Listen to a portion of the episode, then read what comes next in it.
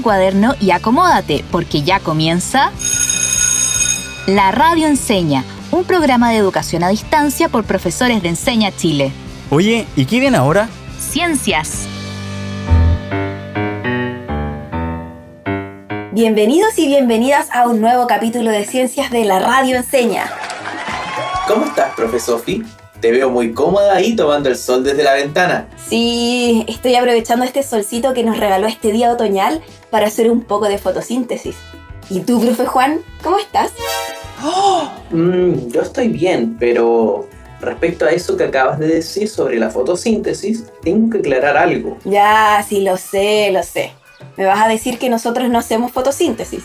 Uf, menos mal lo aclaraste. Pero lo dije como una forma de expresar que estoy aprovechando la energía del sol. Tal como lo hacen los organismos autótrofos a través de la fotosíntesis.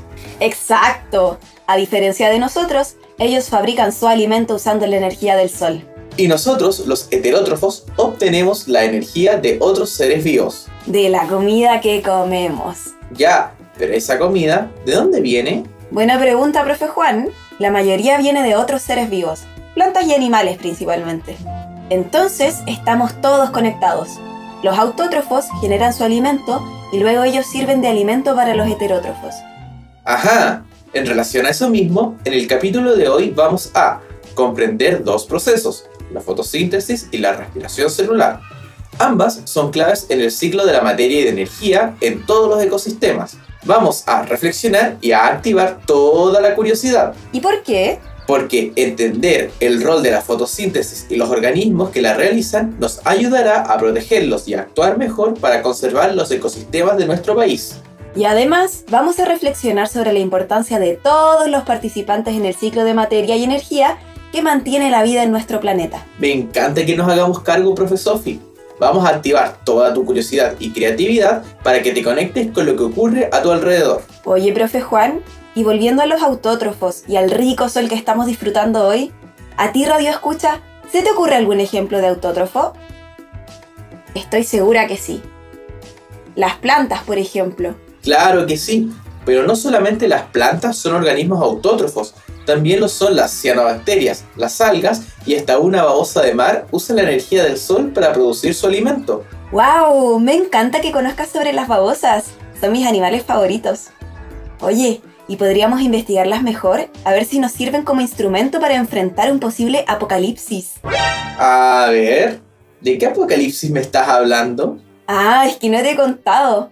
Pero el otro día eh, tuve un sueño. No me digas que soñaste con el apocalipsis. ¡Qué miedo! Mm, algo así. ¿Y cómo era? Ya, cuéntanos que nos tienes a todos con los nervios de punta. Ya, bueno, se los voy a contar. Pero antes, te voy a invitar a ti, Radio Escucha, a que nos ayudes a descubrir qué tiene en común esto del apocalipsis con la fotosíntesis. ¿Te animas? Yo no sé de qué estás hablando, pero confío en que nuestros auditores y auditoras serán capaces de descifrarlo. Lo primero que tienes que hacer es cerrar tus ojos e imaginar que estás en mi sueño. Ok, estoy listo. Mira, imagina que estás en un bosque frondoso, cerca de una playa llena de animales, insectos y plantas, como si estuviéramos en el sur de nuestro país. Siente el aire limpio y puro que entra a tus pulmones. Me estoy imaginando el paraíso. Mantén tus ojos cerrados, porque ahora todo eso que imaginaste comienza a desaparecer. Cada alga, cada planta, insecto, todo desaparece. No, estás arruinando mi lugar perfecto. Es un sueño, profe Juan, recuerda. Pero imagina que ya no queda oxígeno, ni tampoco un solo ser vivo. Solo hay dióxido de carbono. Eso no es un sueño, es una pesadilla. Sí, me desperté muy asustada porque no podía respirar y pensando en qué significaba todo esto y qué podía hacer para que algo tan catastrófico no ocurra. Bueno, en este capítulo vas a poder empezar a comprender por qué tus acciones son importantes para evitar que algo parecido a esa pesadilla ocurra en la realidad. Exacto. Por eso, anda y toma tu lápiz, cuaderno y toda tu atención en este viaje por los sueños. ¿Qué sé yo? Oye, con tu sueño me acordé que yo también tuve uno muy vívido. Incluso lo escribí para recordarlo. ¿En serio, profe Juan? ¿Te gustaría compartirlo? Mm, No sé, profe Sofi. Es que... ¿Y si lo cuento y se hace realidad? Nah, no creo. si es solo un sueño. Además, son nuestras acciones las que hacen la realidad. Es cierto, a todo esto, tú estabas en mi sueño. ¿En serio, profe Juan? ¡Wow! Esto se puso muy bueno. Quiero saberlo todo. Estábamos en el futuro, escuchábamos la radio, así como ahora, pero estábamos en el año 2099. ¿Y seguíamos haciendo la radio enseña? Pero obvio, pero estaba todo diferente. Había mucho smog, mucho más de lo que hay ahora en Santiago. No podía ver más allá de mis manos, ¡Wow! Como cuando hay neblina. pero no hacía frío. Yo te preguntaba que qué es lo que estaba pasando. ¿Y qué te respondía? tal como lo explicarías a tus estudiantes. Me decías que debido a la alta contaminación, los rayos de sol ya no llegaban a la superficie de la Tierra. Pero, ¿verdad que es un sueño? ¿Y por qué estaba todo tan contaminado? ¿Te fijaste si había plantas u otros organismos autótrofos? Mm, parece que no. No recuerdo haber visto plantas. De hecho, usábamos tanques de oxígeno. Oye, eso es una señal de que no habían autótrofos. ¿Y por qué? Te estarás preguntando en tu casa. ¿Qué tienen que ver los autótrofos con el oxígeno? Pero antes de entrar en detalles, me pregunto, ¿tienes tu lápiz y cuaderno a mano? Porque hoy vamos a aprender sobre los siguientes conceptos claves. Toma nota. Son cinco conceptos. 1. Organismos autótrofos. 2. Fotosíntesis. 3. Cloroplastos. 4. Respiración celular. Y 5. Mitocondrias. Si no los pudiste anotar todos, no te preocupes, porque los volveremos a mencionar. Ya, profe, estamos listos. Nos quedamos en la pregunta, ¿qué tienen que ver los autótrofos con el oxígeno? Claro, me imagino que todos hemos escuchado alguna vez hablar sobre un gas llamado dióxido de carbono. Sí, es un gas que no tiene muy buena fama, pero los organismos autótrofos lo usan para producir oxígeno. Exacto. Por lo tanto, si no hay organismos autótrofos, no habrá oxígeno. Mm, como en nuestros sueños. Sí, mira, si te fijas en su nombre, el prefijo auto lo puedes asociar a autónomo. Exacto. Por lo tanto, los organismos autótrofos son los que tienen capacidad de producir su propio alimento, además del oxígeno. Son autónomos. Necesitan principalmente la luz del sol, agua y dióxido de carbono para sobrevivir. ¿Por qué crees que las personas en tu sueño tenían que usar tanques de oxígeno? Porque no había organismos autótrofos, entonces no había oxígeno. Muy bien, profe Juan. Esto nos lleva a los dos siguientes conceptos clave. La fotosíntesis y los cloroplastos. La fotosíntesis es el proceso a través del cual los organismos autótrofos producen su alimento y el oxígeno que respiramos. Ese oxígeno que en nuestros sueños hacía tanta falta. Sí, porque nosotros y todos los heterótrofos lo necesitamos para vivir. Además, profe Juan, la fotosíntesis es un proceso muy controlado que ocurre en un lugar muy exclusivo de la célula. Y como ya lo habíamos adelantado, estamos hablando de los cloroplastos. Unas estructuras internas de las células dedicadas a la fotosíntesis. Son especializadas en su trabajo y en las células vegetales poseen un pigmento que les da el color verde. ¿Te acuerdas que dijimos que los organismos autótrofos necesitan principalmente luz, agua y dióxido de carbono para producir su alimento? Pues eso es lo que se necesita para realizar la fotosíntesis y formar dos productos, oxígeno y glucosa. Profe Sofi, la glucosa es la principal fuente de energía de los organismos y permite iniciar el flujo de la energía y el ciclo de la materia. Muy bien, eso nos lleva a los dos últimos conceptos de hoy, la respiración celular y las mitocondrias. Pero si está todo conectado, la naturaleza es perfecta. La energía y la materia fluyen entre los organismos, así como las plantas usan la energía del sol y generan glucosa y oxígeno en la fotosíntesis. Los heterótrofos utilizamos ese oxígeno para respirar y la glucosa como alimento. Todo en un proceso llamado respiración celular. Así es, profe Juan. En este proceso, las células usan el oxígeno y la glucosa para producir energía, dióxido de carbono y agua. A ver, a ver, a ver. Vamos a hacer una pausa acá. Me estás diciendo que lo que nosotros desechamos, es decir, el dióxido de carbono y el agua, lo usan los autótrofos como las plantas para hacer su propio alimento. Exactamente. No hay desechos en la naturaleza. Ahora la pregunta es, ¿dónde ocurre la respiración celular? Al igual como ocurre con la fotosíntesis, la respiración celular tiene un lugar especializado en la célula, llamado La mitocondria. exclusivo de las células que poseen un núcleo celular, también conocidas como células eucariotas. Esto lo aprendimos el año pasado, ¿lo recuerdas? La mitocondria es como el motor de la célula. Produce la energía necesaria para que un organismo haga todas sus funciones. Así es, tanto en animales, vegetales y también en hongos. Excelente ayuda a memoria.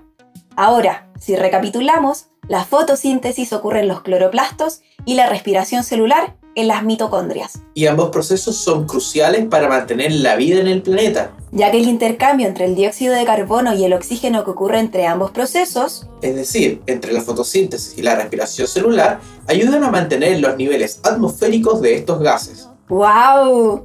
Esto es la prueba más potente de que todos los organismos estamos conectados.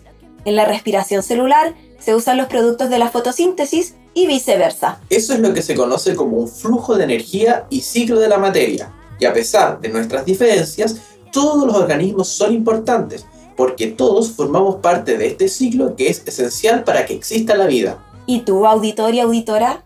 ¿Qué crees que pasó en los sueños que les contamos? ¿Qué rol cumple el humano en lo que estaba pasando ahí? Yo creo que en tu sueño se vio reflejado algo que muchos tememos, que no sepamos cuidar nuestros bosques, océanos y todos los ecosistemas de los que somos parte y termine ocurriendo un apocalipsis como tu sueño. Sí, al final si dejamos de ocuparnos podríamos llegar a un mundo lleno de smog y casi sin vida. No, si no hay oxígeno no hay vida, y sin vida estaríamos condenados a desaparecer. O quizás evolucionar, tal como aprendimos en el capítulo de ciencias El viaje de la evolución. Lo bueno es que aún estamos a tiempo de ocuparnos y cuidar a nuestro planeta y toda la vida que éste contiene. Oye, profe Sophie, pero no nos contaste cómo terminó tu sueño. ¿Pudimos salvar el planeta del apocalipsis? La verdad es que no lo sé. Llegó un momento de mi sueño en donde todo estaba muy confuso. Todo pasó muy rápido y no lo recuerdo muy bien. Pero creo que se estaban extinguiendo muchísimas especies. Y justo ahí desperté. Oh, menos mal fue solo un mal sueño, profe Sophie. Auditor o auditora, Ahora sí, fuerte y claro, queremos escuchar las voces de nuestros y nuestras estudiantes. ¿Te imaginas qué ocurriría si no existiera la fotosíntesis? Ocurriría que no podríamos vivir porque no tendríamos oxígeno para poder respirar. Cristóbal Torres de segundo B. Y la segunda pregunta es, en el proceso de respiración celular, ¿quién respira realmente? ¿Nosotros o las mitocondrias? Hola, soy Isidora Sudicueta, pertenezco al Colegio Yelén de la ciudad de Rancagua y me gustaría decir que quien realmente respiran son las mitocondrias. Pero hay que recordar que las mitocondrias son organelos que están en todas nuestras células animales. Me da mucha energía escuchar a nuestras y nuestros estudiantes. ¿No te pasa, profe Sophie? Absolutamente, profe Juan. Esta es una de mis partes favoritas del programa. Siempre me sorprenden. Entonces, con ese ánimo recargado de energía, nos vamos a la pausa. Sí, yo voy a aprovechar de darle glucosa a mis células para que fabriquen energía. ¡Qué buena idea! Ya traje un tutti frutti de colación para llenarme de energía durante la pausa. Excelente, profe Juan. No apagues la radio, que la radio enseña ya vuelve con muchas sorpresas. Con fe, lo imposible es soñar. Al mal, combatir sin temor. Triunfar sobre el miedo invencible. En pie, soportar el dolor. Amar la pureza sin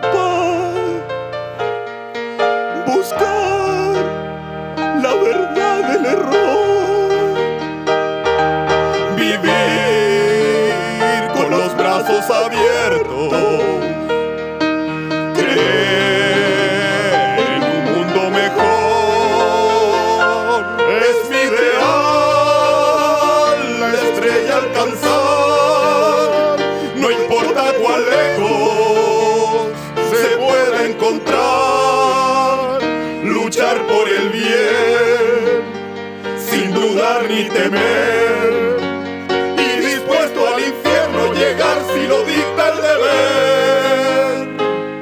Y yo sé que si logro ser fiel a mi sueño ideal, estará mi alma en paz al llegar.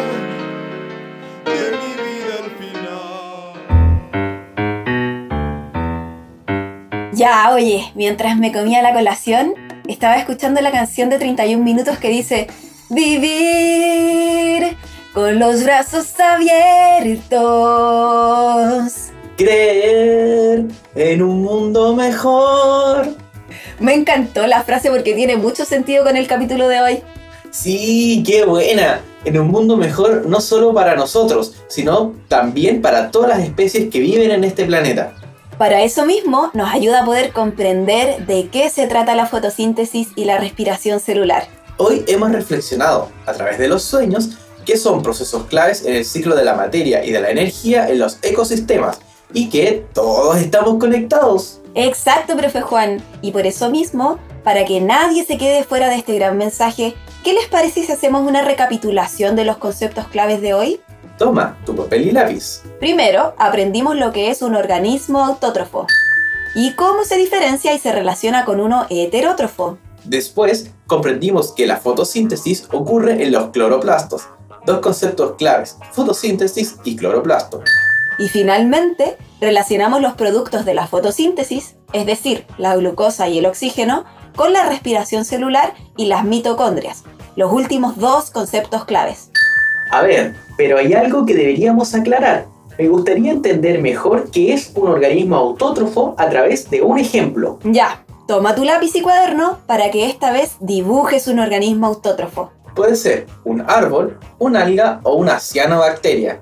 Recuerda que los autótrofos generan su propio alimento a partir de la energía solar, agua y CO2.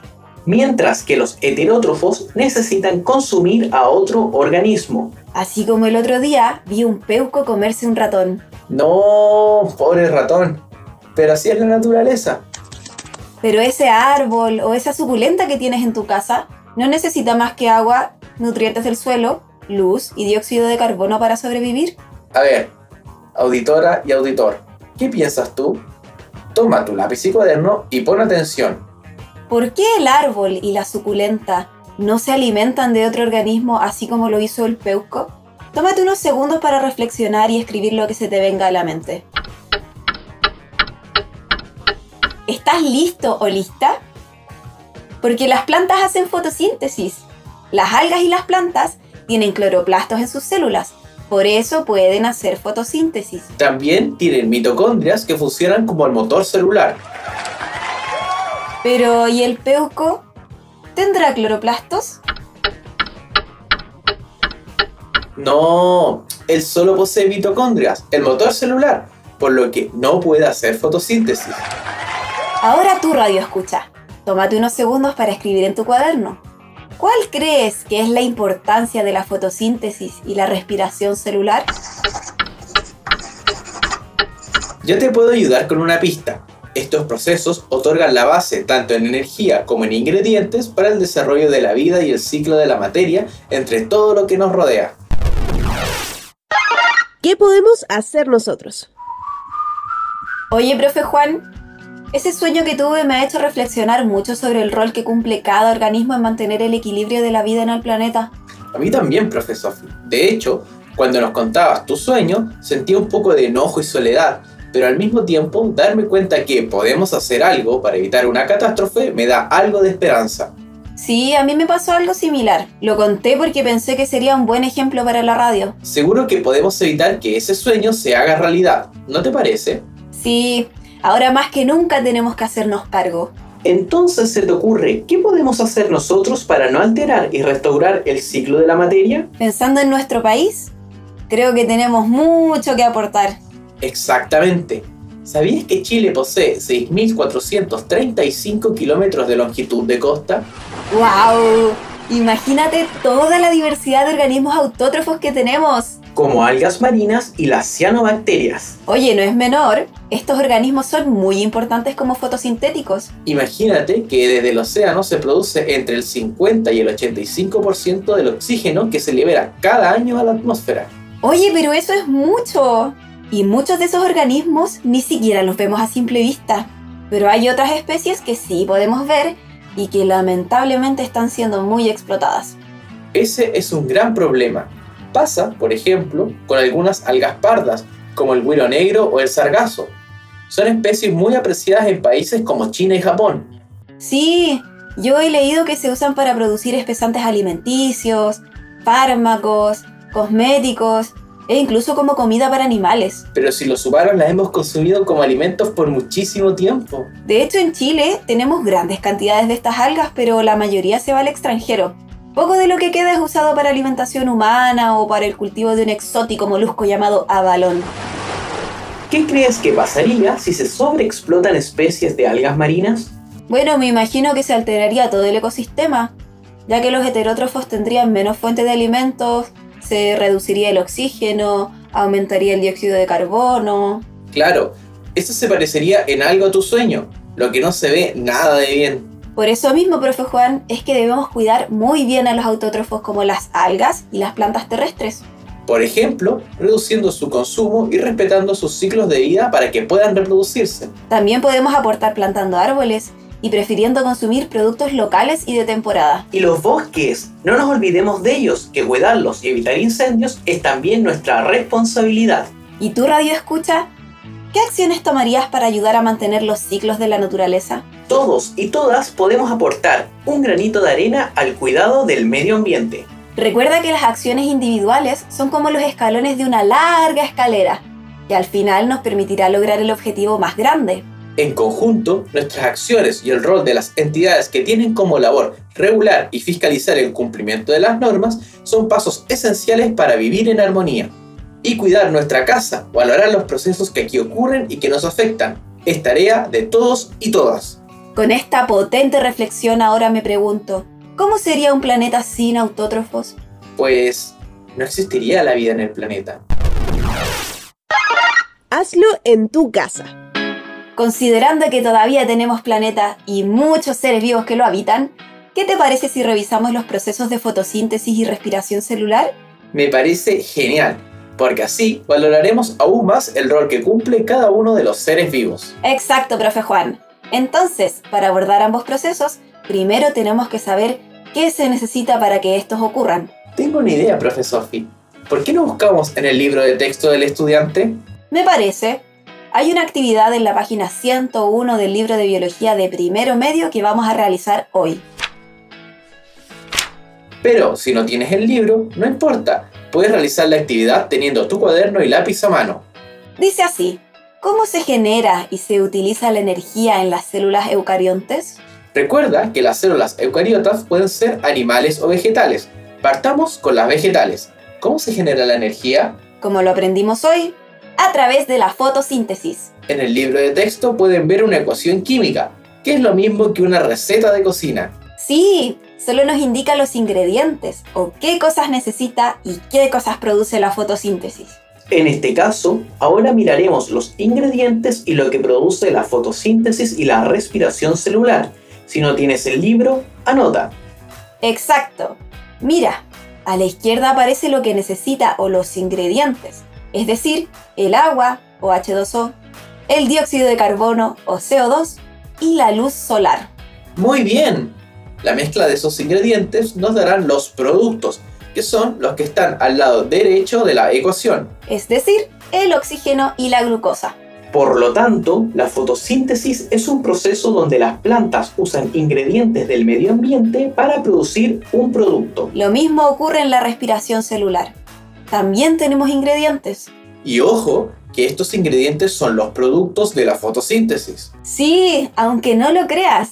Durante la respiración celular, los ingredientes que están a la izquierda de la ecuación son el oxígeno y la glucosa, Estos ingredientes juntos dan forma a los productos finales. que son nada más y nada menos que el dióxido de carbono, agua y energía. Los mismos que usa como ingredientes la fotosíntesis. Eso es un ciclo y ocurre en todo momento. Ahora, en este mismo instante, lo estás experimentando. Tómate unos momentos para reflexionar sobre qué es un ciclo.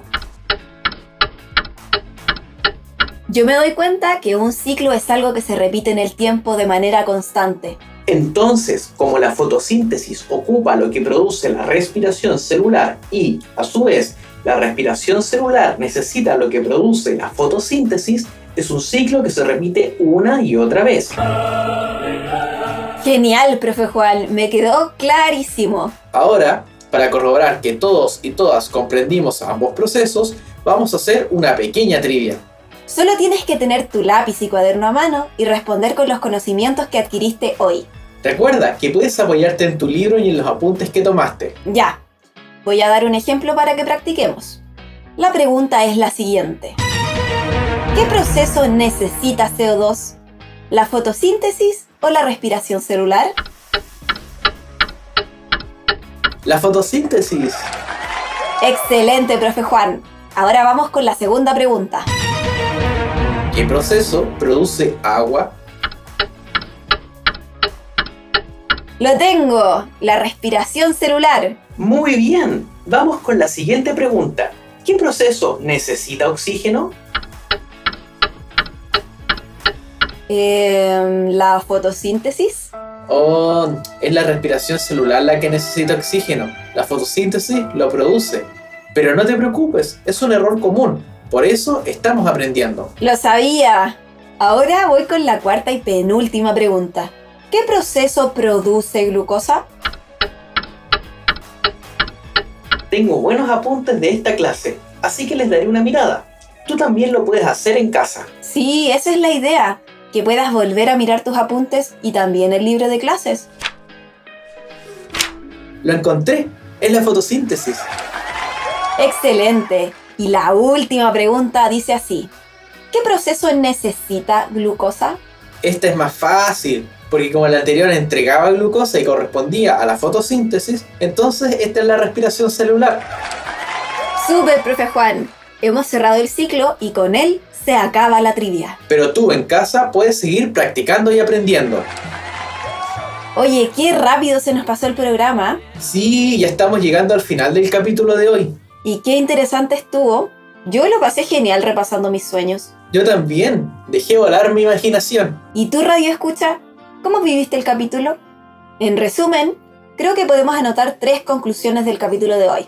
¿Tienes tu lápiz y cuaderno a mano? Lo primero que podemos concluir es que los organismos autótrofos fabrican su propio alimento a partir de la fotosíntesis, mientras que los heterótrofos deben nutrirse de otros seres vivos.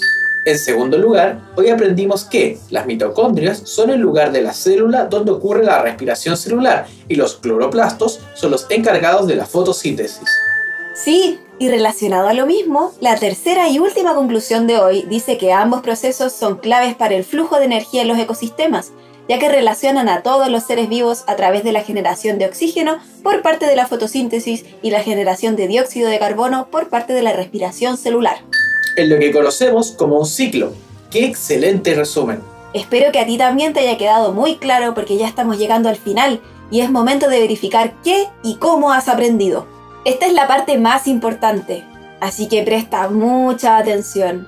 ¿Qué fue lo que más te llamó la atención de lo aprendido en el capítulo de hoy? ¿Qué crees que deberías reforzar? Por ejemplo, a mí me llamó mucho la atención el ciclo de la fotosíntesis y la respiración celular, pero creo que debo reforzar los lugares de la célula donde ocurre cada proceso. Muy bien, ahora califica del 1 a 5 la siguiente afirmación. Comprendí el rol de la fotosíntesis y la respiración celular en los ecosistemas. Si respondiste 4 o 5, es porque manejas muy bien el rol de ambos procesos. Si respondiste 1 o 2, aún necesitas reforzar y pedir ayuda si es necesario. Ahora sí, ya estamos en la recta final y es cuando llega el desafío del día. Si eres capaz de realizarlo es porque estás hecho un máster en fotosíntesis y respiración celular. Vamos al desafío. No todas las plantas son autótrofas, aunque no lo creas. ¿Hay plantas heterótrofas? Sí, profe Juan, y el desafío es que averigües al menos dos plantas heterótrofas y cuál es su rol en el ecosistema que habitan. ¡Qué buen desafío! Voy a correr a buscar en mi libro de biología a ver si encuentro algo. Tú también puedes partir a investigar. Por ahora nos despedimos dejándote invitado e invitada a que no te pierdas el próximo capítulo de Ciencias de la Radio Enseña. Ah, no te olvides de visitar Canales Enseña en la página web canales.ensenachile.cl y usar el robito de Aló Enseña por WhatsApp. Con él podrás reforzar todo lo aprendido hoy. ¿Robito? Sí, puedes acceder a su WhatsApp a través de la misma página web canales.encenachile.cl. Y si quedaste con ganas de seguir aprendiendo, puedes profundizar sobre fotosíntesis y respiración celular desde tu libro de texto de primero medio. Está todo en la unidad 1. Te esperamos la próxima semana. Agéndalo para que no te pierdas el próximo capítulo de ciencias en la radio enseña. Muchas gracias por acompañarnos en otro día de ciencia. Termina la clase y parte el recreo. Descansa. Nos encontramos mañana a esta misma hora en la radio enseña. Y si quedaste con gusto a poco, te invitamos a revisar nuestra página canales.encenachile.cl con N, no con ñ, donde encontrarás este y más capítulos, además de guías que te ayudarán a poner a prueba todo lo aprendido. ¡Te esperamos!